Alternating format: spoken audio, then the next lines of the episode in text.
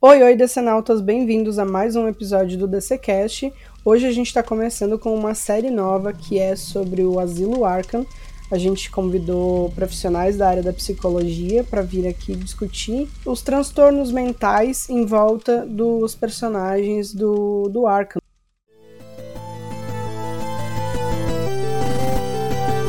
O DCCast, episódio de hoje, Arkham Asylum, para os criminalmente insanos, parte 1. Eu sou a Bruna, talvez vocês me conheçam pelo podcast Rádio for America. Oi, eu sou o Iago, faço parte também do podcast, o DCcast, sou fã da DC e sou colaborador da página do Twitter. Olá pessoal, eu sou a Ias Dayan, mas vocês podem me chamar de Ias. Vocês devem me conhecer também do podcast Rádio Free América, que eu apresento com a Bruna. E hoje vamos fazer esse bate-papo legal aí sobre personagens, é, seus, suas avaliações psicológicas e mais. E aí, gente, eu sou o Thiago Azevedo, eu tenho um projeto na internet chamado Universo da Psicologia.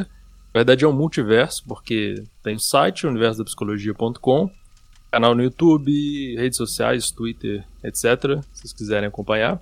É um podcast também, que tem o mesmo nome. Inclusive tem uma série sobre transtornos mentais lá. Quem gostar do tema pode dar uma olhada nos episódios. E somos todos um pouco doidos. Espero que a gente entenda um pouco isso melhor hoje. Bem, para começar, como vocês perceberam, vamos falar sobre alguns criminosos e pacientes do Asilo Arca, né? Caso vocês não saibam o que é o Asilo Arca, é uma, um hospital psiquiátrico presente na, nas histórias do Batman, onde alguns criminosos são, eles são, ao invés de, de irem para a prisão, eles são é, internados no hospital, né? Ele tem como, assim, o, a pessoa, a cabeça do local, Jeremiah Arkham, né? E, assim, ele sempre esteve presente. Ele já, te, já abrigou pessoas como o Coringa, Arlequina e vários outros personagens da mitologia do Batman. E hoje a gente está aqui para dar uma analisada. A gente tem uma lista de, de pacientes e a gente vai tentar entender qual é o problema, de qual é o transtorno que cada uma dessas pessoas passam, né? Para começar, antes da gente chegar na nossa lista, é interessante observar que o local do nosso, nosso debate se chama Asilo Arca, né?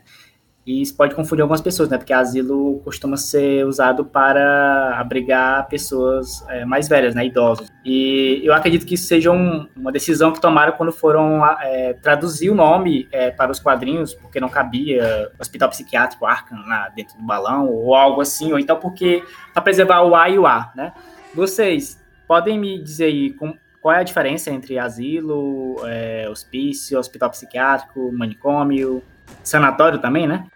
O, o termo asylum, né, em, inglês, a tradução dele para português é, é, manicômio. E hoje em dia, principalmente no nosso país, a gente não utiliza mais esses termos, esse termo manicômio, né? A gente utiliza hospital psiquiátrico. Então, talvez para não para não escrever ali dentro, né, hospital psiquiátrico, como você falou, para também manter a estética, né, do nome, eles podem ter optado por isso. E também, né, pelo por ser um quadrinho, por ser uma história, não perderia o sentido, né? Não, não afetaria tanto quanto aqui no, no, no, mundo real. Mas hoje em dia, por exemplo, a gente ir ler, abrir o quadrinho e ler lá é, Manicômio Arca, talvez seria algo que iria remeter a essa época onde eles utilizam métodos que não são bacanas. Né? O Arca utiliza, né? O Arca, na verdade, as pessoas que vão para lá das obras que eu acompanhei, elas não apresentam melhora considerativa. E era isso que acontecia quando existiam os manicômios pelo mundo aí, principalmente aqui no Brasil. Então, após a, a reforma psiquiátrica, né, após a luta antimanicomial, inclusive se comemora dia 18 de maio, houve essa mudança, essa, houve diversas propostas para a criação de hospitais psiquiátricos. Hoje em dia nós temos diversos CAPs espalhados pelo país inteiro. CAPs são centros de atenção psicossocial. É até interessante que hoje em dia o, o Arca não tenha nome de, pelo menos na tradução, não tenha o um nome de manicômio, né? Mas ele não significa que na atuação dentro dele é diferente disso. Então, por questões culturais, lá meio que ainda se enquadraria como manicômio, né? Porém, na, aqui no Brasil não, não rola mais isso. A luta antimanicomial ela começou com um psiquiatra italiano, né? O o Franco Basaglia. Então é, é uma luta que ela, ela começou lá na Itália, né? Começou lá na Europa e veio para aqui junto com a mais ou menos na época que estava ocorrendo também a reforma sanitária. Então uma coisa levou a outra. E por conta disso, aqui no país é onde essa luta é mais forte. Nos Estados Unidos não tem muitas das coisas que a gente tem aqui. Uma delas, por exemplo, é o SUS. Então torna mais difícil em, em países onde não tem um sistema de saúde preocupado em em dar esse apoio à saúde mental. Então, é, é eu não poderia dizer que é, os hospitais dos outros países ainda utilizam de maneira deliberada técnicas que foram que entraram em desuso, né? Porque a gente sabe que ilegalmente existem vários lugares por aí que continuam fazendo isso. Mas essa luta é mais forte aqui no Brasil, sim. A gente não utiliza mais manicômio. Eu já vi também alguns, é, eu acho que não sei se foi num, em animação ou foi filme, é, na dublagem eles falaram em Sanatório Arkham. Eu já, eu meio que sei que tá, que tá errado isso, né? Porque sanatório é pra. Sanatório vem de sanar, né? Que é de curar, né? É um lugar pra o pessoal passar, tipo, ficar de quarentena, né? É, pessoal de com tuberculose, se eu não me engano, alguma coisa assim. E também era meio, era meio que foi uma decisão para poder encaixar ali na. Acho que na, na fala mesmo, não sei, na narração tem algumas versões que tanto em inglês quanto em português foi traduzido literalmente que eles introduzem Asilo Arkham, o lar dos criminosamente insanos. E eu acho é, interessante como. Eu não sei se isso é uma, uma decisão estética de colocar os criminosamente insanos. Eu não sei se é politicamente correto, até queria a opinião dos nossos convidados, mas eu pessoalmente acredito que tenha sido assim, uma, uma decisão mais estética mesmo do, do dessa definição. Provavelmente foi uma decisão para poder deixar o, o, o, hospital com uma cara de, de prisão, eu acho, né? De, de penitenciária, uma coisa assim. Criminosamente insanos. A gestualização do crime são duas discussões que é, são trazidas né, na psicologia, na medicina, né, psiquiatria na área de saúde como um todo, para poder entender por que algum, alguns transtornos mentais eles são criminalizados, né, alguns de forma errônea e de, e de onde isso começou, né, qual é a origem disso e por que outros crimes que realmente foram cometidos por pessoas que não possuem transtornos mentais, elas acabam se valendo disso para poder acabar saindo impune dos seus crimes. Então é interessante que é, em Gotham eles, te, eles coloquem esse nome, né, criminosamente insanos, porque a gente sabe o histórico desses personagens, a gente sabe o que eles fizeram, né, na história e apesar de muitas não trabalharem a fundo a razão disso, a causa por trás disso, né? Mas é, é isso, é algo que funciona para o, pra o Arkham, mas é, a gente trabalhar, falar isso hoje em dia aqui seria bem errado. Quando, quando eles vão introduzir um local como o Arkham, que é. O Arkham ele, ele tem uma, um peso narrativo na em todas as histórias do Batman, todas as histórias que se passam em Gotham, que o, Arkham em si ele é quase um personagem. Então faz sentido eles colocarem os, o lar dos criminosamente insanos porque ele acaba dando um tom de bem de narrativa mesmo, né? Bem de descrição de personagem. Ele não, ele não fica mais tanto para descrever quem está ali, simplesmente. Tem aquela coisa também do o que é que em Gotham os criminosos vão para Arca, né? O Batman ele é um cara normal. A maioria dos vilões dele também são cara, também são pessoas normais, né? Então eles meio que utilizam essa, essa ideia, né? Ah, são pessoas normais, eles têm que se tratar, né? Então, é, é meio, meio, que tá diretamente ligado a isso, né? O Batman é um, é um personagem quebrado, né? E os, os, vilões dele também são, né? Então, meio que combina ali. E eu fico pensando como que né, do, são duas coisas que interessam bastante, tem um grande apelo na mídia no geral, cultura pop também. Se pensar crime, por exemplo, serial killers, é, psicopatas, pensar em transtornos mentais e loucura, é algo que gera um certo fascínio. Também porque são comportamentos muito diferentes do habitual, né? As pessoas querem, se chocam um pouco, por exemplo, a doideira do Coringa, e querem entender, tá, o que, que passa na cabeça desse cara. Você colocar criminosamente insanos, esteticamente tem, tem um, um peso muito grande. Então chama atenção pra caramba. É quase um apelo de marketing pra, pra história, né? E o Thiago citou o, o, o Coringa aí, né? Eu acho que seria uma boa a gente já começar a tentar entender o que se passa na cabeça desse pessoal. O, o, o, Coringa, que é o grande vilão do Batman, o mais conhecido, né, o que mais, mais aparece na, na, nas adaptações, ele é, é, costuma ser apresentado como um, um psicopata, né, ou, ou, sociopata, não sei exatamente porque eu não manjo tanto. Tiago e Aias, é, o Coringa, ele é um, um psicopata, sociopata? Qual, qual é o transtorno dele? Não só isso, se vocês puderem, eu acho que o pessoal que está ouvindo a gente deve ter essa dúvida. Se vocês puderem responder pra gente qual é a diferença entre um sociopata e um psicopata. acho que o Coringa é realmente o que mais desperta essa curiosidade, né? Tem essas questões de termos são complicados, então tem gente que defende que sociopatia e psicopatia são coisas diferentes. Mas de um modo geral, dá pra gente dizer que é a mesma coisa hoje em dia. A, a maioria das pessoas que organizam, como a gente entende, os transtornos, diriam que é a mesma coisa.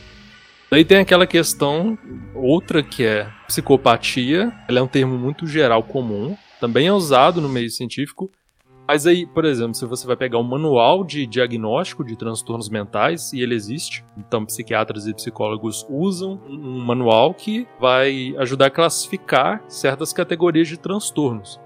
E lá a gente vai ter o que mais se parece, e na verdade até tem gente que diz que é sinônimo, é o chamado transtorno de personalidade antissocial. Então, isso é o, o transtorno mesmo é, médico, psicológico, que vai ser o que a gente chama popularmente de psicopatia. E a questão do Coringa, realmente, ele é, é o que falam mais dele, é Coringa é um psicopata. E se eu fosse assim definir o que realmente se destaca mais nele, seria isso mesmo. Coringa é realmente um psicopata. É, eu acho que dá para definir bem assim, não tem tanta questão. E a psicopatia, se a gente for ver, porque o Coringa ele ainda é um pouco, ele apresenta certas coisas que parecem além, né? Que ele, o comportamento dele é muito doido. É muito, muito fora do normal. E imprevisível. Tem psicopatas, por exemplo, que não são tão, tão digamos assim, tão espalhafatosos. O pessoal que gosta de serial killer tem lá o Ted Bundy, ou serial killers famosos lá nos Estados Unidos, é, eles não têm um comportamento ou uma aparência tão extravagante assim. Mas o comportamento tá, é parecido. Por exemplo, uma característica da psicopatia ou do transtorno de personalidade antissocial é não ter a reação emocional tão forte com violência. Então, por exemplo, tem até experimentos com isso são bem interessantes. Você pega pessoas com psicopatia e outras não, e você compara, coloca elas para assistirem cenas de violência, como lá no, no Laranja Mecânica, no filme, com o Alex coloca para assistir cenas violentas, vai escanear o cérebro dessas pessoas. Aí vai ver que a, as pessoas com psicopatia, o cérebro delas funciona de modo diferente. Elas não têm uma reação tão forte, negativa, à violência. Então, assim, você pensar isso facilita a pessoa cometer violência em comparação com uma pessoa, entre aspas, né, normal. Acho que a gente pode discutir normalidade aqui também. A gente, sei lá, se for matar alguém, vai, né, vai começar a tremer, vai começar a se sentir mal, supondo que não temos psicopatas aqui, e o psicopata não vai ter essa reação tão forte. Então isso explica muito por que, que né, eles têm mais facilidade para cometer violência e para cometer as loucuras como o Coringa faz. E o Coringa ele segue gabaritando todos os sintomas, né? A questão do, do desrespeito pela segurança, irresponsabilidade, a falta de remorso, mentira, ele manipula por diversão, ele é impulsivo, então ele tem essa agressividade. Então, é, por todos esses fatores, a gente pode incluir ele né, na, no que é chamada psicopatia, né, o transtorno da, de personalidade antissocial. Tirar uma dúvida então com vocês. O psicopata ele nasce com esse transtorno ou ele pode vir a desenvolver ao longo da vida? Maioria dos transtornos, né, maioria da, das, dos comportamentos de modo geral, eles são uma mistura entre genética e ambiente. Então, existe uma certa predisposição genética, não é uma determinação, é uma predisposição que, dependendo da história de vida da pessoa, vai gerar um certo transtorno, no caso, como a psicopatia. Como, por exemplo, é, abuso na infância com uma pessoa predisposta à psicopatia provoca ou dá muito mais chances para gerar uma pessoa com psicopatia. E aí tem essa mistura. Por exemplo, vou dar um exemplo sobre violência, não necessariamente sobre psicopatia, mas elas estão ligadas, né? Existe um certo gene que já foi identificado que ele predispõe a violência, a agressividade, a criminalidade na vida adulta oito vezes mais em quem tem esse gene, uma certa alteração num gene, é, então essa pessoa, ela nasce com uma predisposição oito vezes maior de cometer crimes na vida adulta. Só que, para isso acontecer, ela precisa de, por exemplo, abuso na infância, maus tratos infantis, porque essa experiência, junto com a predisposição, vai gerar um certo padrão de comportamento, pensamento, emoção, que vai perdurar ao longo da vida. Então não é uma determinação, não é que a pessoa nasce psicopata, necessariamente nasce e vai ser violenta. Mas é, são chances maiores ou menores, né? Por exemplo, biológicas, né? A genética contribui para isso.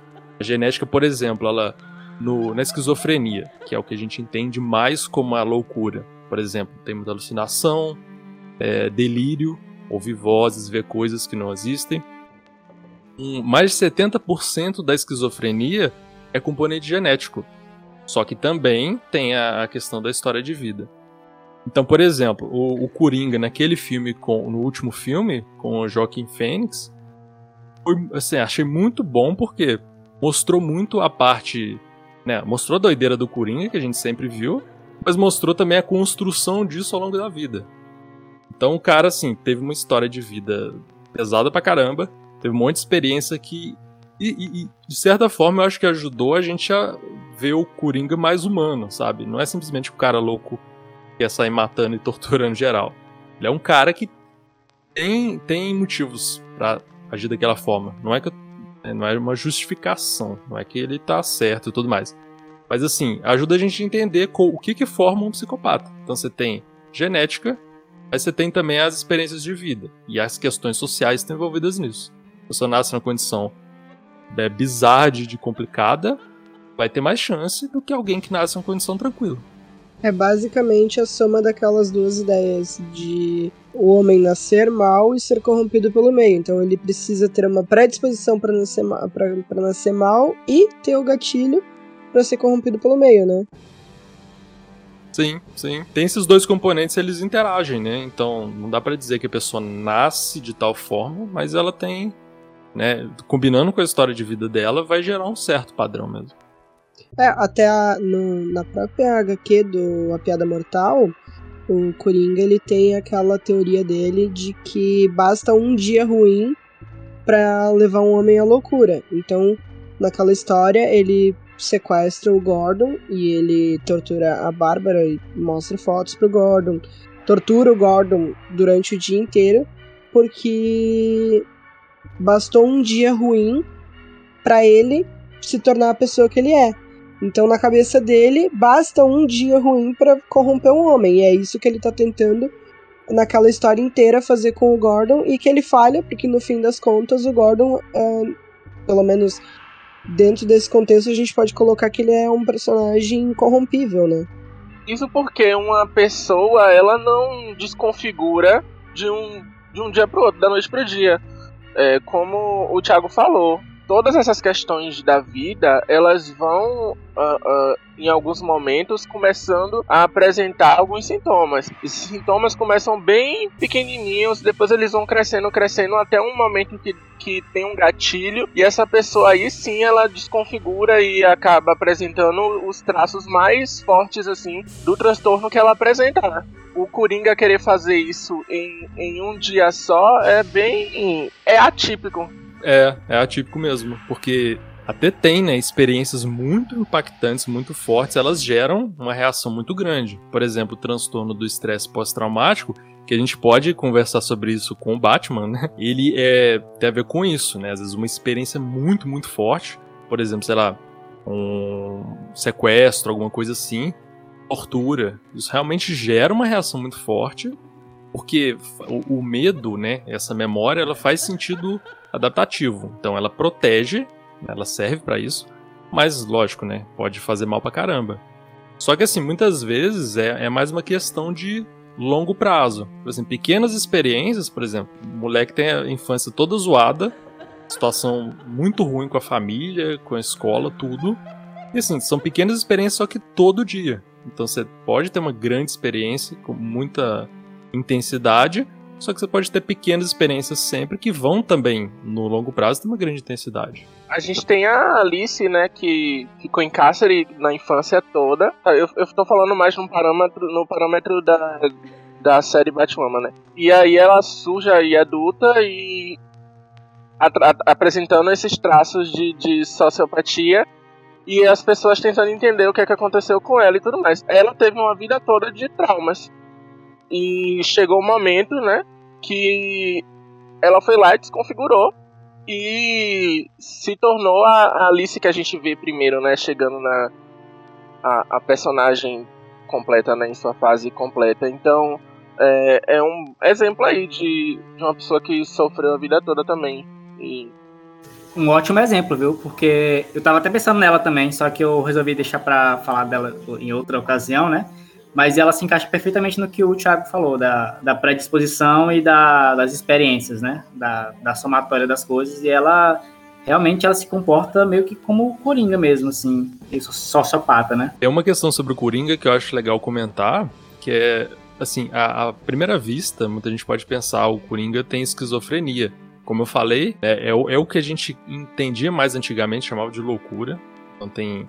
A esquizofrenia é um comportamento mais é, digamos assim, fora do habitual. É mais usual, normal, entre aspas, porque não é um. Pode ter um tom negativo, mas não é o que eu tô querendo dizer. Mas assim, a gente não costuma ver tanto. Só que o Coringa, por exemplo, ele não tem alucinação, ele não tem delírio.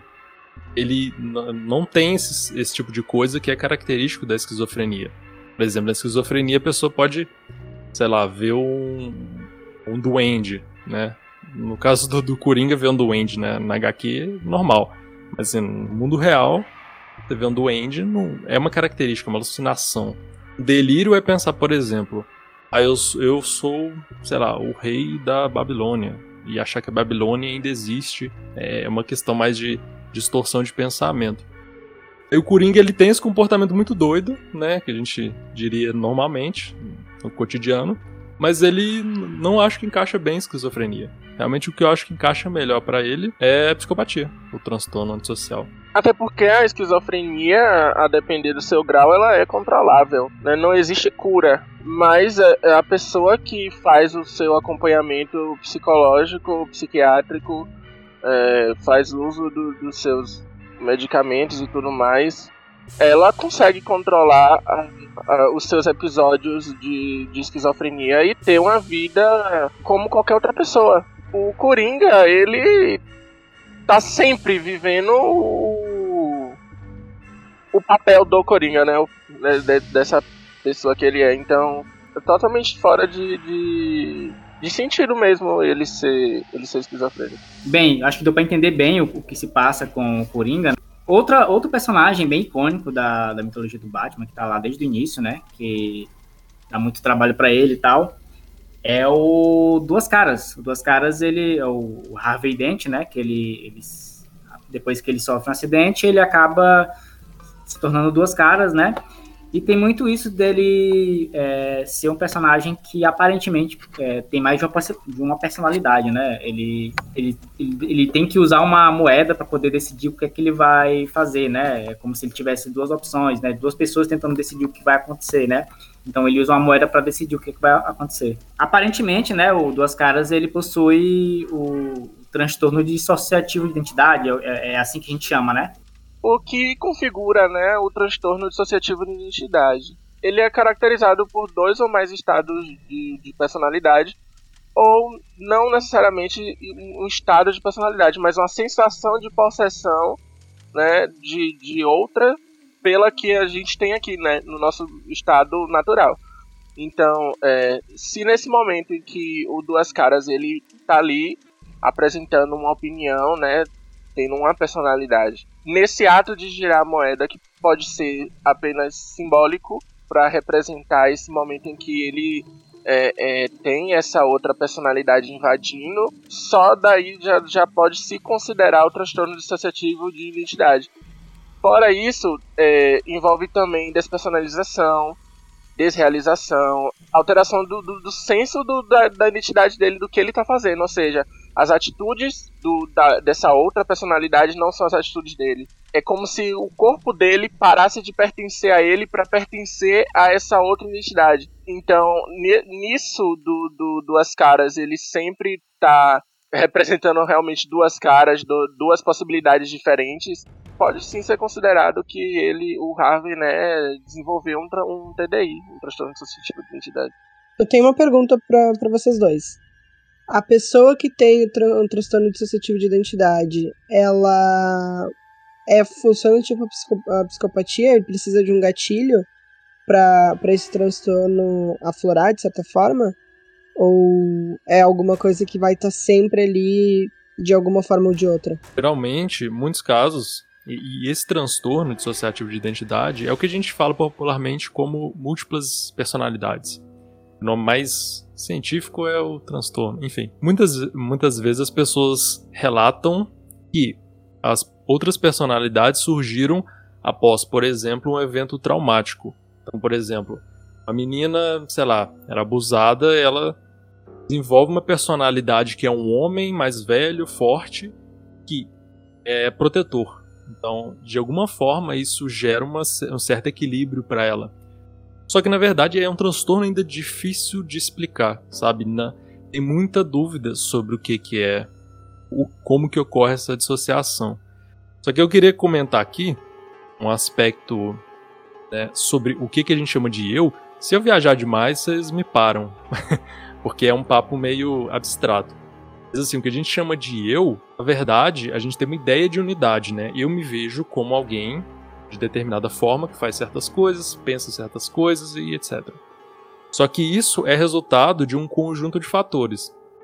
Primeiro que a gente tem redes neuronais, então são 100 bilhões de neurônios funcionando, partes diferentes do cérebro, que cada parte tem um monte de neurônios, então, muitas atividades, as atividades cerebrais são conexões entre neurônios, são é, liberação de neurotransmissores. O cérebro é uma bola de carne eletroquímica, então muita coisa sai dali. E a gente normalmente tem uma, é, uma sensação de unificação, é um processo do cérebro mesmo. Então a gente se vê como uma coisa só. Só que, na verdade, a gente não é bem uma coisa só. Porque, assim, pensando duas caras, às vezes ele vai tomar uma decisão, ele joga moeda. O processo de indecisão, na verdade, sou, não sou eu unitário. Sou eu e outro eu, né? Eu pensando coisas diferentes. Às vezes eu converso comigo mesmo, eu penso uma coisa e falo, não, besteira. Então a gente tem esse processo de multiplicidade dentro da gente, só que é a nossa sensação mais forte é que a gente é uma unidade só. Né? O duas caras e aí tem a questão de. Primeiro, né? A questão de transtornos psicológicos. Geralmente não são uma questão de tudo ou nada, eles são uma questão. são um contínuo, que é assim. É uma questão de grau. Então, por exemplo, a gente tem certas dissociações pequenas, normalmente todo mundo, praticamente todo mundo. Só que em determinados casos, pelo nosso funcionamento orgânico, isso está num nível muito maior. Aí pode ter essa dissociação, que é essa divisão ocorre no ponto de uma personalidade assumir o controle, como a Aya estava falando, e ela nem lembra o que, que a outra fez antes. É um negócio muito doido mesmo. Só que duas caras, eu tava pensando aqui, parece que em alguns casos, algumas histórias, e aí a gente tem essa dificuldade, né? Porque o personagem é retratado, ainda mais Batman, que tem tanto tempo, retratado de formas diferentes em várias histórias diferentes. Em algumas histórias parecia realmente que ele tinha dupla personalidade, parecia que eram do, realmente duas pessoas diferentes assumindo o comando em horas diferentes, mas muitas vezes não parecia, de, dependendo da história. Parecia simplesmente que ele jogava moeda para decidir e, e pronto, sabe? Ele continuava tinha essa pequena dissociação ali, né, dentro dele, mas não no, no, no, sentido mais de transtorno, que é um negócio muito mais é um grau muito mais alto. Realmente uma personalidade toma conta e é, vira outra pessoa. É muito louco. Isso era algo que eu ia, que eu ia comentar também. Esse negócio, é, tem alguns, alguns filmes meio que eles não focam muito nessa questão da, da personalidade, né? É meio que ele, sei lá, sofreu um acidente e, sei lá, começou a agir como diferente, né? Uma nova personalidade. Já nesses conteúdos mais antigos, né? Como, sei lá, desenho, é, série dos anos 60, por exemplo, já era mais uma coisa mais caricata, né? Esse negócio de, de duas personalidades, né? Já era mais, mais visível, porém de um jeito bem caricato. Parece que em diferentes momentos ele tá agindo diferente. E na verdade, assim, é, tem histórias diferentes, mas na nossa vida pode acontecer isso. Então, por exemplo, a pessoa pode agir de certa forma, ter uma certa dissociação e esse grau ir aumentando. Então, por exemplo, evento traumático é uma porrada, esse grau vai lá em cima. É como, por exemplo, transtorno de estresse pós-traumático, né? a pessoa tem uma experiência ruim. A gente tem experiências ruins de medo, de susto, é, várias vezes. Só que pequenas experiências. A gente fica, vai ficando meio medroso. O estresse pós-traumático, às vezes, é uma experiência que é uma bomba mesmo. E a pessoa do, assim, aumenta, joga lá no, no talo. Esse grau de, de medo. É relativo a uma experiência. Por exemplo, o pessoal, depois de guerra, é, tem muito estresse pós-traumático. Então tem essa questão, pode ter uma experiência muito forte, pode ter várias ao longo do tempo que vai mudando a pessoa. Aquilo que a gente popularmente conhece como dupla personalidade é o transtorno dissociativo? Sim. É, é aquela questão do, das diferenças do termo popular, do termo, o uso no meio psicológico psiquiátrico. Aí no, lá no manual, nesse manual que é o DSM, e tem CID também, são manuais que a gente usa para consultar isso. Ele vai chamar transtorno dissociativo de identidade. E no, a gente fala geralmente múltiplas personalidades, dupla personalidade. É meio a história da psicopatia com o transtorno de personalidade antissocial também. Tiago, você falou algo interessante que é a questão de que nós, em alguns momentos, apresentamos algumas, alguns desses sintomas em, em menores quantidades, né, em menor intensidade, e quando a gente está estudando psicopatologia, né, que é o estudo dessas alterações mentais, dessa, desses transtornos, é muito fácil você ler alguma coisa no, no, no manual de, psico, de psicopatologia, o, o, que mostra né, todas essas alterações, e você começa a achar que, que tem tudo. Até uma, um, uma. Virou uma piada interna, assim, né, de, de, de dos estudantes, que é essa. A gente vai, é, é, li aqui achei que já tava com isso, li aqui achei que já tava com aquilo. Tem gente que chega dizendo que gabaritou uhum. o manual inteiro. Então é, é, é muito real. A, a, diferença vai estar em, em, na intensidade da coisa e, com, e em quantas coisas, né? Como isso ocorreu, né? Como isso começou e enfim, é, é isso aí. Total. É, isso aí, Aís, é, é, já explica bastante do que eu falei lá no começo, que todo mundo é um pouco doido. A gente também. Então, às vezes é uma questão né, de grau, às vezes a gente tem um pouquinho desses, experimenta um pouquinho desses transtornos, que são em maior grau, e se a gente pegar o manual mesmo, a gente vai ter um monte de transtorno. Então, o índice de transtorno mental no geral beira os 50% da população. Então, muita, por exemplo, ansiedade, transtorno de ansiedade, transtorno depressivo, também são transtornos mentais que não, não, não vão. Nenhum dos personagens aqui vai ter, mas um monte de gente tem. Então, essas questões todas assim. E ajuda um pouco a gente pensar um, também na questão da normalidade e anormalidade. Porque a gente fica pensando assim, não, a pessoa tem aquilo, ela tem a psicopatia, ela tem a esquizofrenia, ela tem o transtorno dissociativo e, e eu não tenho nada. Mas não é, é uma questão de diferença de funcionamento. E quando a gente fala em anormal, tem várias questões assim, né? O que caracteriza um comportamento anormal, um transtorno psicológico? Sabe, por exemplo, a o anormal tem a ver com a, a normalidade estatística de um certo ponto. Então, você pegar a média da população, é, você não vai ter psicopata na média. Os psicopatas vão ser 1, 2% da população. É muita gente, mas comparado com o todo é pouco. Então, eles estão ali fora da curva. E você pensar também normalidade no sentido social. O que, que a sociedade espera das pessoas? Então, a sociedade espera que as pessoas não saiam é, torturando os outros e fazendo piada mortal como Coringa. Então ele é normal porque ele vai contra as expectativas da sociedade e isso aí muda. Tem um caso legal que é, por exemplo, os romanos antigamente, eles comiam pra caramba né, naqueles banquetes e eles forçavam o vômito para poder comer mais. Hoje em dia a gente tem forçar vômito, por exemplo, em bulimia. Só que assim, um é transtorno, o outro é questão cultural. Tinha modelo na, na década de 80 que fazia isso também, mas é, naquele grupo era normal. Então tem a, a relação com a cultura. A gente vê os caras, como eles agem, por exemplo, Coringa, ele é muito fora do, do, nosso cotidiano. Por isso que é tão estranho, fascinante e a gente fica tentando entender. Que ele é muito diferente do que a gente acha que é normal. Real, tem alguns desses vilões que eles conseguem passar até despercebidos, assim, se eles quiserem, né? Tem um que, que ele chama atenção porque ele acaba deixando rastro, né? Que é o, o vagalume, né? Que ele utiliza armas de fogo e ele costuma queimar as coisas, né? É, tem a, um transtorno que é a, a, piromania, né? Que é o que a gente está sempre atrelado a esse, a esse, vilão, né? Como seria esse, esse, esse, esse transtorno, né? Piromania? É, existem outros transtornos que também são relacionados a, a, elemento, como fogo, ou outra coisa do tipo, eletricidade, não sei.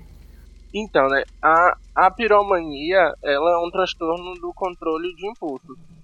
É uma TCI. Ela é a necessidade de você sair mesmo ateando fogo sem controle a pessoa se fascina pela, pelo fogo, né? Ela geralmente já tem esses objetos para incendiar e sente muito prazer em estar tá colocando fogo nas coisas, observar a, é, ela, observar o que ela fez, né? Essa, esse objeto, né? Então ele é um dos únicos poucos que eu dos que eu já estudei mais a fundo assim que apresentam um fascínio assim por algum por algum elemento.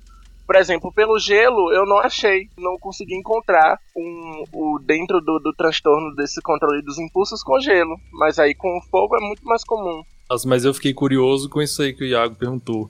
Será que tem isso com outros elementos? Eu nunca tinha pensado nisso. Será que alguém tem alguma coisa com terra, com, com água, com eletricidade, sei lá?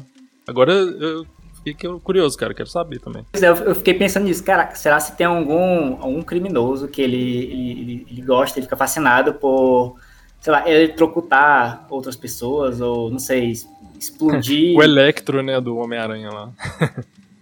então, é, essa pode não necessariamente ser um transtorno descrito no, nos manuais, mas se essa pessoa ela já tem um, um um histórico de, de obsessão por, por algo, né?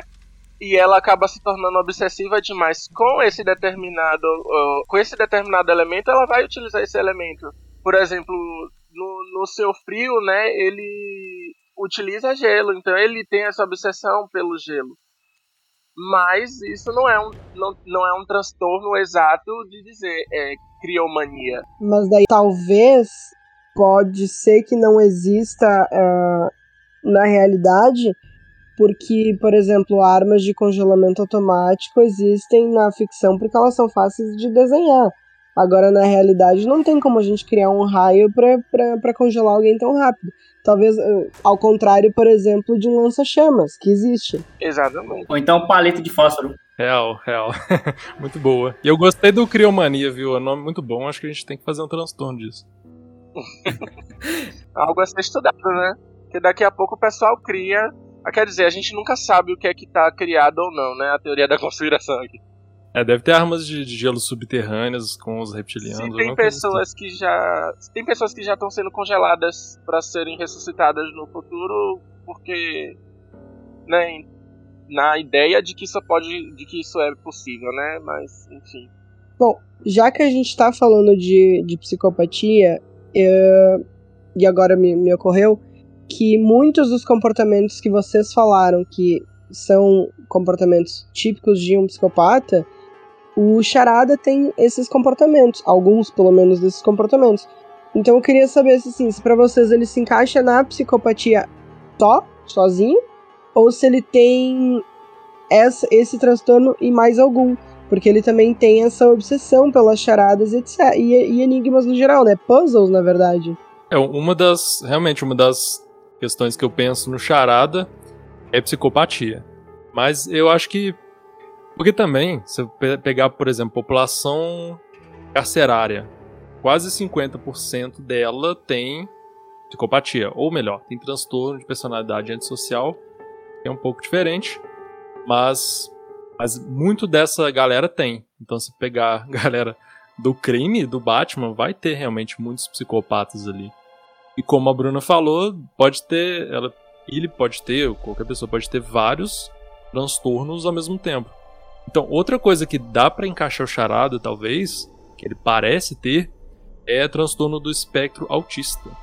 Então, ele tem certos problemas ali com interação social. Vocês me ajudem também, porque às vezes eu não, não lembro tanto de tanta coisa quanto vocês. Certas obsessões, aí pode, talvez, isso eu não sei, realmente, cair num transtorno obsessivo compulsivo. Que é aquele negócio de verificação. Só que né, ele tem muito isso, mas, por exemplo, fazer charada. Né, que, que eu sempre tenho que fazer uma charada.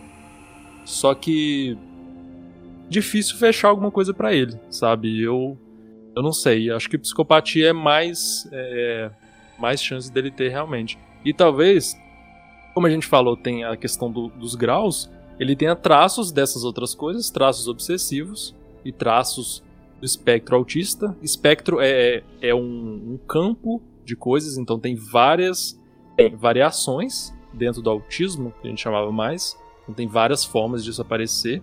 Mas, por exemplo, comportamento repetitivo é uma coisa assim. Problema interação social é assim.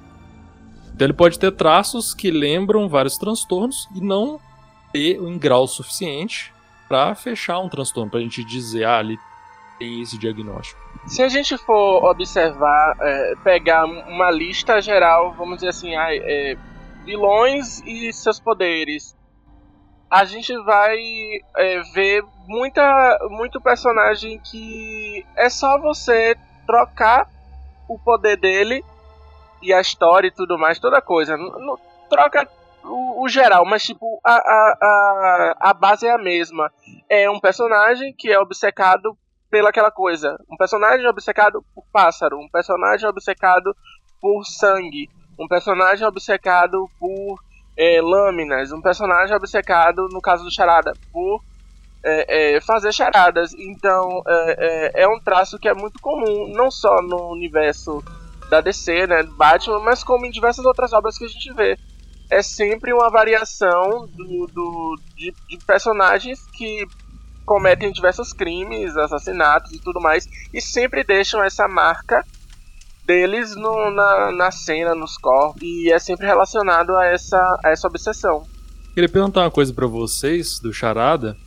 Tem casos, e eu não tô lembrando bem, mas tem casos em que ele, por exemplo, ele ele quer não fazer charada, mas ele, ele não consegue evitar? Vocês lembram de muitos casos assim?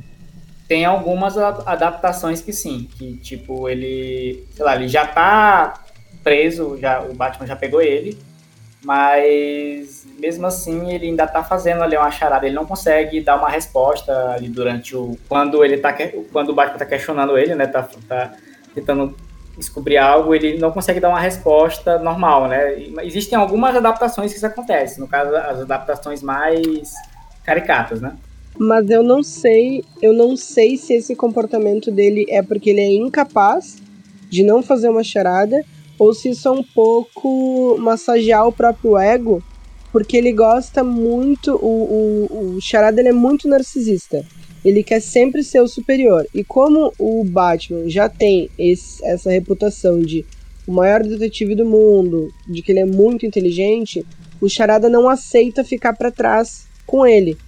E, pelo menos essa é a minha interpretação, né? Que ele. Ah, eu, não, eu não sei se a gente poderia dizer necessariamente que é incapacidade de se comunicar sem uma charada, ou se é só porque ele gosta de desafiar o Batman sempre, o tempo inteiro.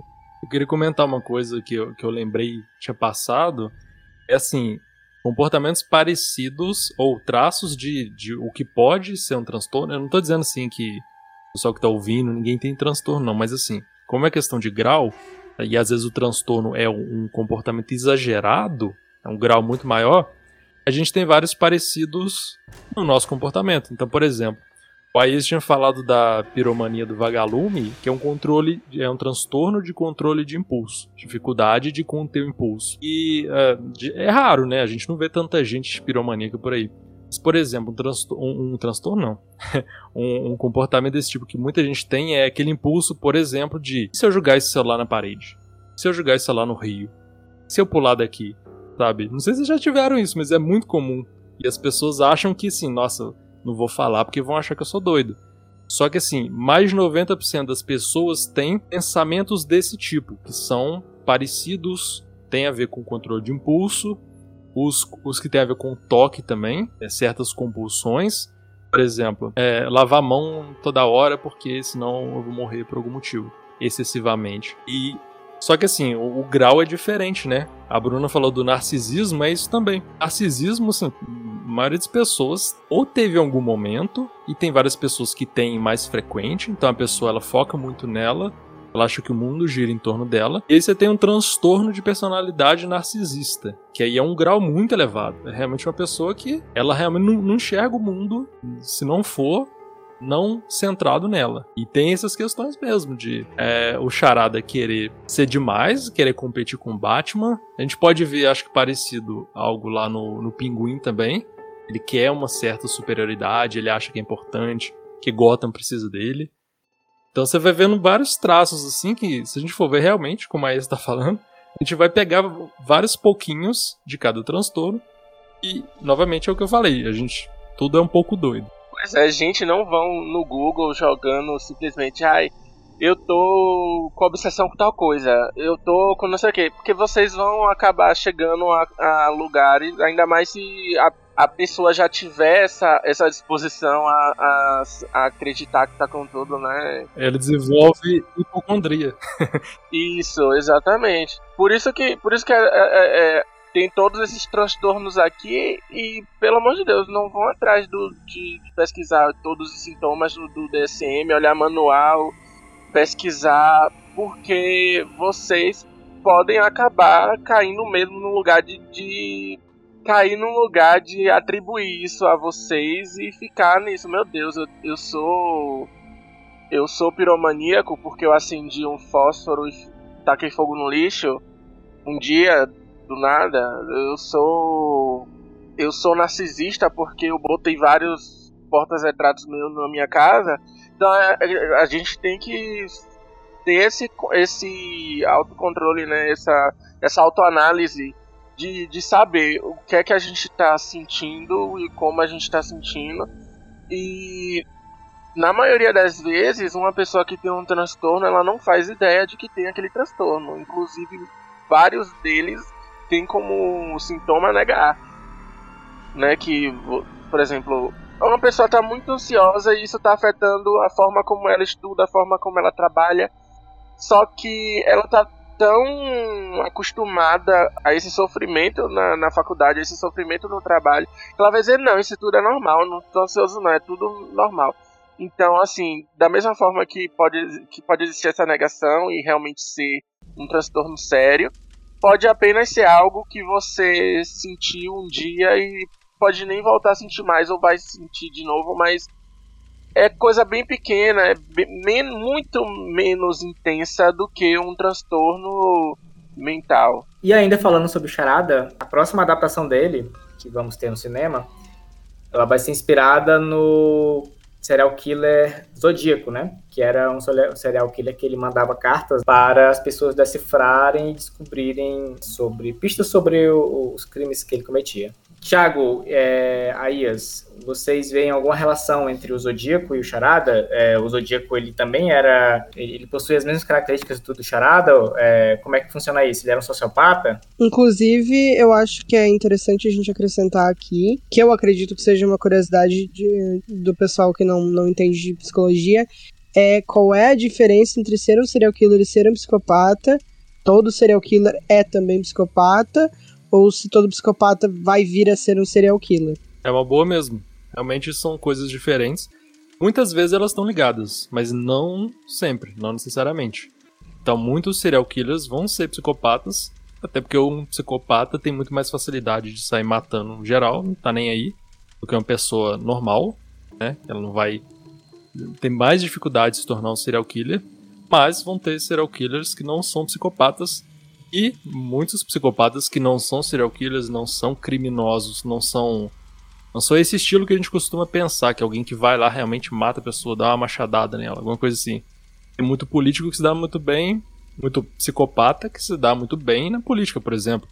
mundo empresarial, são ambientes em que você é, acaba tendo certas vantagens quando você não se importa tanto com outra pessoa. O psicopata tem esse problema. Problema que, dependendo do contexto, e na visão dele, às vezes é uma vantagem, que é eu não tenho compaixão, não tô nem aí, a pessoa tá sofrendo ali, não, não ligo. Ele consegue pisar na cabeça dos outros e subir. Então, em, em alguns ambientes, ele inclusive vai ter vantagens. Mas realmente são coisas diferentes. Nem todo psicopata é criminoso e nem todo psicopata é serial killer. Só vou fazer um gancho para isso. Tem até aquele esquema de quando começou o, o perfilamento psicológico de criminosos, que era a questão da personalidade organizada, caótica, o, o, claro, né, vocês sabem muito mais que vocês são os profissionais da área, mas uh, quando eles começaram o perfilamento era separado, né? Então, tipo, nem todo serial killer era de fato um psicopata, porque alguns não, eles ainda tinham empatia, mas não necessariamente pela vítima, mas por outro, por, por outro, outro grupo de pessoas, né? Sim, e isso tudo tem muito a ver também com a questão que a gente falou lá no começo sobre é, medicalizar o crime, né? Que muitas pessoas, por exemplo, dos assassinos que não possuem transtorno mental e utilizar como recurso que eles têm, ou seja, é, é dar um jeito de que de toda forma ele seja caracterizado, ele seja atribuído um transtorno para ele, para ele sair impune ou não ir ou não ser punido da forma que ele deveria por não ter um transtorno, né? Ele acabar é, recebendo um, um tratamento psicológico para algo que ele não tem, só para se safar mesmo de de cumprir a pena, né? Então isso está muito envolvido nessa questão também. Cara, isso, sim, é bom, bom ponto para lembrar como que o asilo Arkham é uma bagunça, né? Você tem um monte de gente lá que não necessariamente tem um transtorno que seria é, para um hospital psiquiátrico. Né? Então, o negócio dos criminosamente insanos é realmente uma mistureba. Porque às vezes o cara não. Psicopatia, por exemplo, não é um caso que se trata em hospital psiquiátrico. Né? E eles misturam tudo. É, é interessante pra história pra caramba. Mas assim, são coisas diferentes e tem aquela ideia também de que se associa muito a loucura com crime, na real não é tão assim. Ainda mais hoje em dia que a gente tem melhores tratamentos para controlar, por exemplo, alucinação, esquizofrenia. É um mito de que, ah, por exemplo, a loucura leva à violência sempre. Também não. Né? Algumas vezes sim, algumas vezes não. É, e a gente tem que pensar nisso também. Separar um pouco as coisas que nem, nem tudo que é crime é loucura, ou, ou é transtorno mental, melhor. Nem tudo que é transtorno mental é crime também. Até porque um dos, dos traços assim mais fortes que a gente pega nas histórias do Batman, no geral, tudo que se passa dentro do universo de Gotham, que vem a ser o universo do Batman, é muito essa questão de que ela é uma cidade que não tá funcionando do jeito que ela deveria funcionar. Então ela, ela não tem nada utópico, nada funciona, todos os sistemas são corruptos, uh, todos os sistemas são de, desorganizados, são caóticos. Então tem tanto criminosos que não deveriam estar no Arkham, sim na penitenciária Blackgate, que daí seria uma penitenciária para as pessoas que não são insanas e que estão no Arkham quando não deveriam como tem, tem toda a, aquela questão da polícia ser corrupta, do sistema judiciário deles não funcionar. Então, do âmbito criativo, isso é um dos, tra do, do, dos traços que são mais ricos da, da narrativa da, de Gotham, e é exatamente por isso que eu falo sempre que tanto Gotham como o Arkham eles têm esse, esse caráter de personagem mesmo. Eles deixam de ser um cenário para se tornar quase um, um personagem com uma personalidade, né? E tem uma estética boa demais, sabe? Realmente, assim, para as histórias é muito bom o asilo e essa ideia dos criminosamente insanos. É só saber separar mesmo, assim. Na real, não é bem assim. Sim, e, e não digo nem no sentido assim, uh, nem por um lado de dizer, ah, do jeito que é feito em Gotham, eles estão retratando a realidade da forma correta. Da mesma forma que também não teria como ser uma, uma, uma, versão utópica. Eu acho que a ideia é justamente demonstrar essa bagunça ali, não só porque ela acaba rendendo narrativamente um bom resultado, mas porque ela acaba rendendo esse tipo de coisa aqui, essa reflexão que a gente faz, né? Total. E é bom, assim, só pra complementar para não perder o gancho, é que você falou da bagunça social, é realmente um outro fator aí. Por exemplo, eu falei lá de genética e história de vida, né? A história individual. Mas, obviamente, assim, o, a sociedade influencia muito como a gente vive. Então, se a sociedade dá uma zona, vai zonear a nossa cabeça também. Então, é, é, na verdade, é todos esses níveis de análise, biológico, individual, psicológico, social, eles estão interagindo. Então, realmente, Gotham é, tem uma estética legal pra caramba. Só que é uma cidade que facilmente cria um monte de doente mental. Ou transtornado mental. E criminoso também. Se houvesse essa separação é, correta, né? E se o tratamento em Arkham fosse um, um também realizado de forma funcional, é, não haveria tanta uh, reincidência, né? O, o personagem acaba fica ali em Arkham, um, acaba acontecendo uma fuga, ele volta para a vida do crime, depois volta para lá e cria esse ciclo esse vicioso, né? De que Arkham acaba virando um lugar que tá só recebendo e não cuidando e até piorando os quadros dessas pessoas que vão para lá.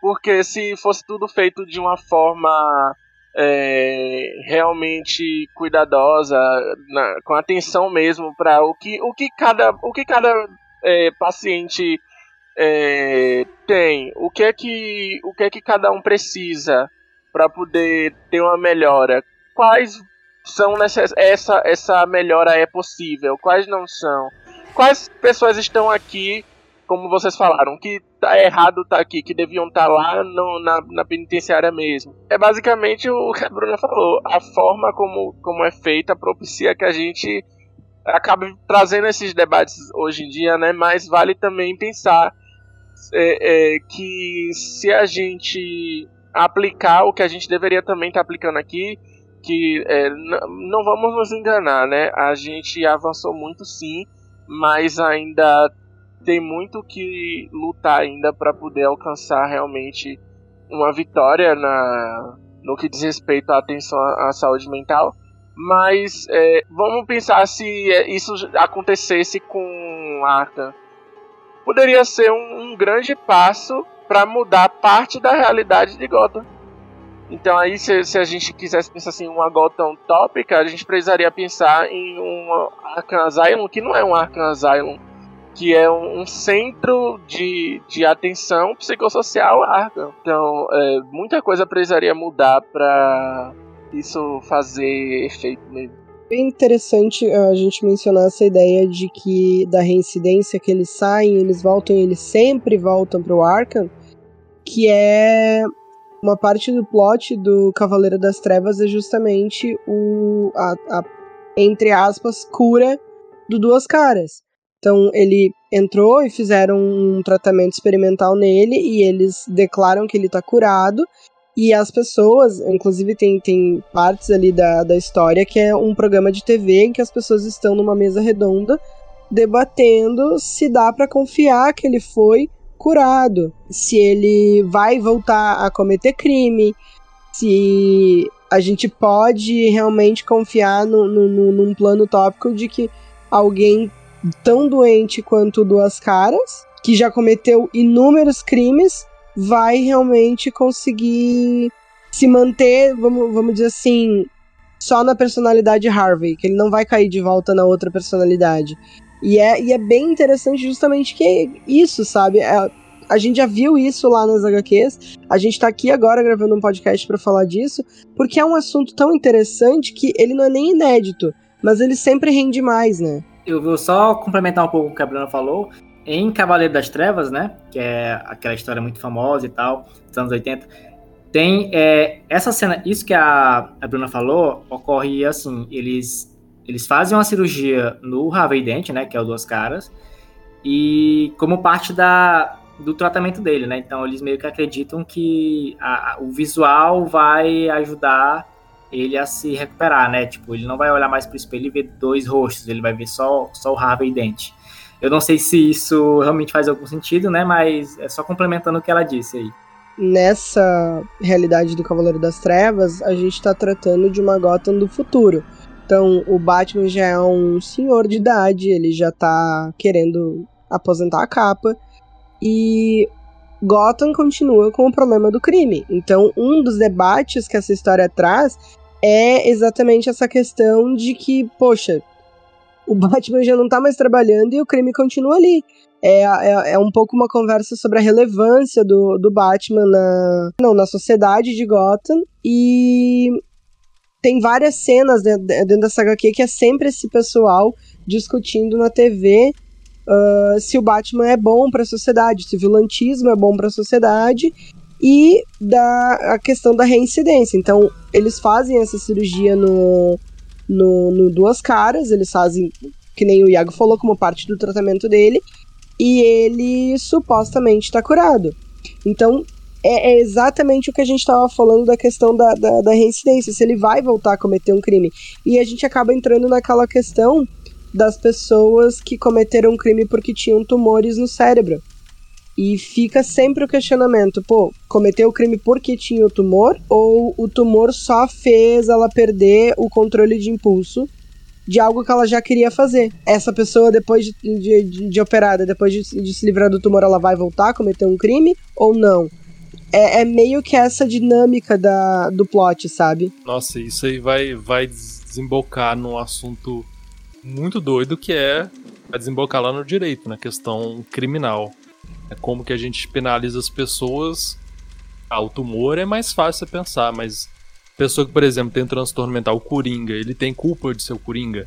Tem culpa de fazer o que ele fez? Lógico que tá inibir esse tipo de coisa, você acaba prendendo o cara.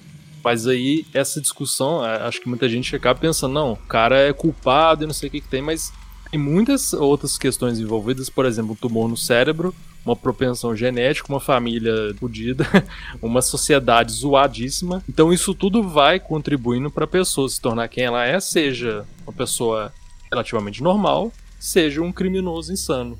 E essa discussão é muito doida, mas sim, a gente vai muito longe com isso. Esse é um papo muito longo que rende muito. É uma coisa que a gente tem que conversar devagar mesmo, né? A gente só arranhou aqui o tema. E como vocês perceberam, alguns criminosos não foram citados hoje, né? Como, por exemplo, a Arlequina, a Era Venenosa. Com certeza vocês vão querer saber mais sobre elas também, né? E a gente vai deixar para falar sobre elas num próximo episódio, né? Uma parte 2. E por enquanto é isso.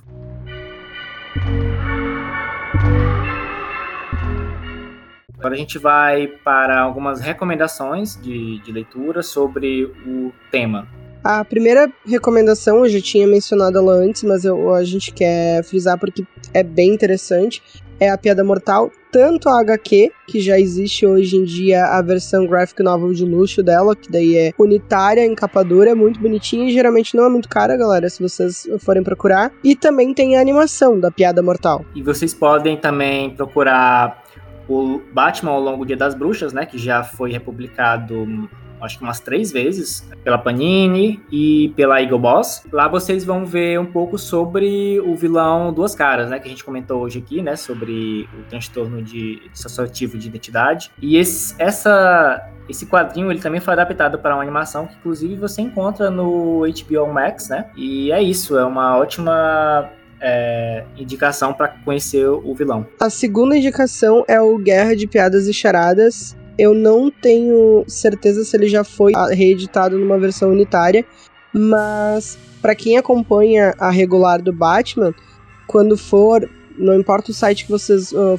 vão, vão ler, ele vai estar tá lá separadinho as capas aonde começa o Guerra de Piadas e Charadas e aonde termina. E nessa HQ a gente consegue ver muito uh, esse lado mais da psicopatia do Charada, que não aflora muito em outras histórias, mas nessa ficou bem, bem mais presente. Outra indicação a gente falou aqui hoje sobre o Vagalume, né? Que é o vilão é, piromaníaco. Uma história em que ele é bem é, presente, que ele é o vilão principal, é Batgirl Ano 1, que foi publicada pela Eagle Moss há, um, há um tempo atrás, e que também vai ser base para o filme que vai sair. Ele vai ser o vilão principal do filme também, aparentemente. E a última recomendação de HQ que a gente tem hoje é o Cavaleiro das Trevas, que eu já tinha mencionado antes, que é exatamente mais, não só por ele trazer a questão do Duas Caras, mas por ele trazer um pouco desse papo que a gente estava batendo agora no final sobre a questão da reincidência e da cura. Então, também é bem interessante. Esse é um pouquinho mais antigo e tem também a, as animações. Tiago, Aías, vocês têm recomendações também, né? Sobre o tema da psicologia. Vocês querem recomendar algo? Aías? Sim, tem alguns artigos para recomendar. Tem o percurso gerativo de sentido em Asilo Arkham, uma análise semiótica da obra, de Leonardo Novak Silveira. Essa é uma tese e ela trabalha mais a questão de narrativa, mas dentro dela ela traz algumas questões é, psicológicas, principalmente voltadas ao Batman. O movimento antimanicomial no Brasil, de Lígia Helena Han Lutman e Jefferson Rodrigues, ele traz um histórico sobre essa luta, né? Outro artigo, Atuação do psicólogo na atenção básica do SUS e a psicologia social, de Marcelo Espinar de Sintra e Márcio Espanhol Bernardo, para quem tiver interesse de entender melhor como funcionam esses centros de atenção psicossociais, né? Que eles são um, instituições em substituição aos modelos manicomiais de antigamente, né? A ideia deles é prestar um atendimento clínico, né, evitando essas internações em hospitais, a criminalização da loucura no modelo jurídico terapêutico punitivo prisional dos hospitais de custódia e tratamento psicológico de Sara Caroline de Deus Pereira. Outro, a criminalização da loucura, análise do Instituto da Medida de Segurança de Areta de Azevedo e Claudiano dos Santos. E uma tese que é a criminalização da loucura e medicalização do crime, trajetórias e tendências da psiquiatria forense de Priscila Gomes Mates. São esses três últimos eles falam bastante sobre a questão que a gente debateu aqui, né, de como a loucura ela é criminalizada e alguns crimes eles são amenizados com é, muitas vezes o falso pretexto de que ali tem um transtorno sendo que não tem. Então, esses três são três artigos muito bons que dão a luz melhor assim acerca desse tema. Boa. É, Tiago, você quer contribuir com mais alguma recomendação? É, tem muita coisa interessante sobre esse tema. Eu um livro que eu queria recomendar, que eu acho ele mais tranquilo, é, principalmente o comecinho dele ali, o capítulo 1 e 2, é mais interessante, eu acho, para todo mundo, não só para quem é da área de saúde mental. E se chama Psicopatologia, uma abordagem integrada, do David Barlow e Mark Duran, se não me engano.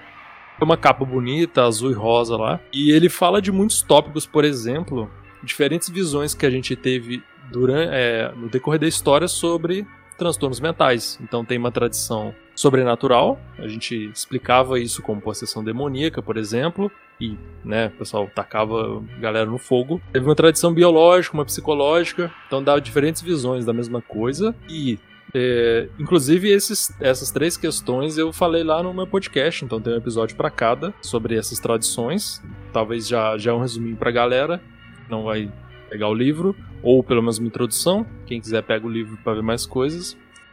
Ele tem questões também é, individuais, aí, influências sociais, influências da genética, neurociências. Então, ele dá uma visão de vários níveis dos transtornos mentais e, e, depois ele categoriza um monte também. Então você quer ver lá quais são os transtornos de, os transtornos de ansiedade.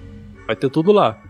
As categorias que a gente está usando aqui. Aí por outro lado, eu queria indicar também um livro do George Scanguilhem, que é O Normal e Patológico.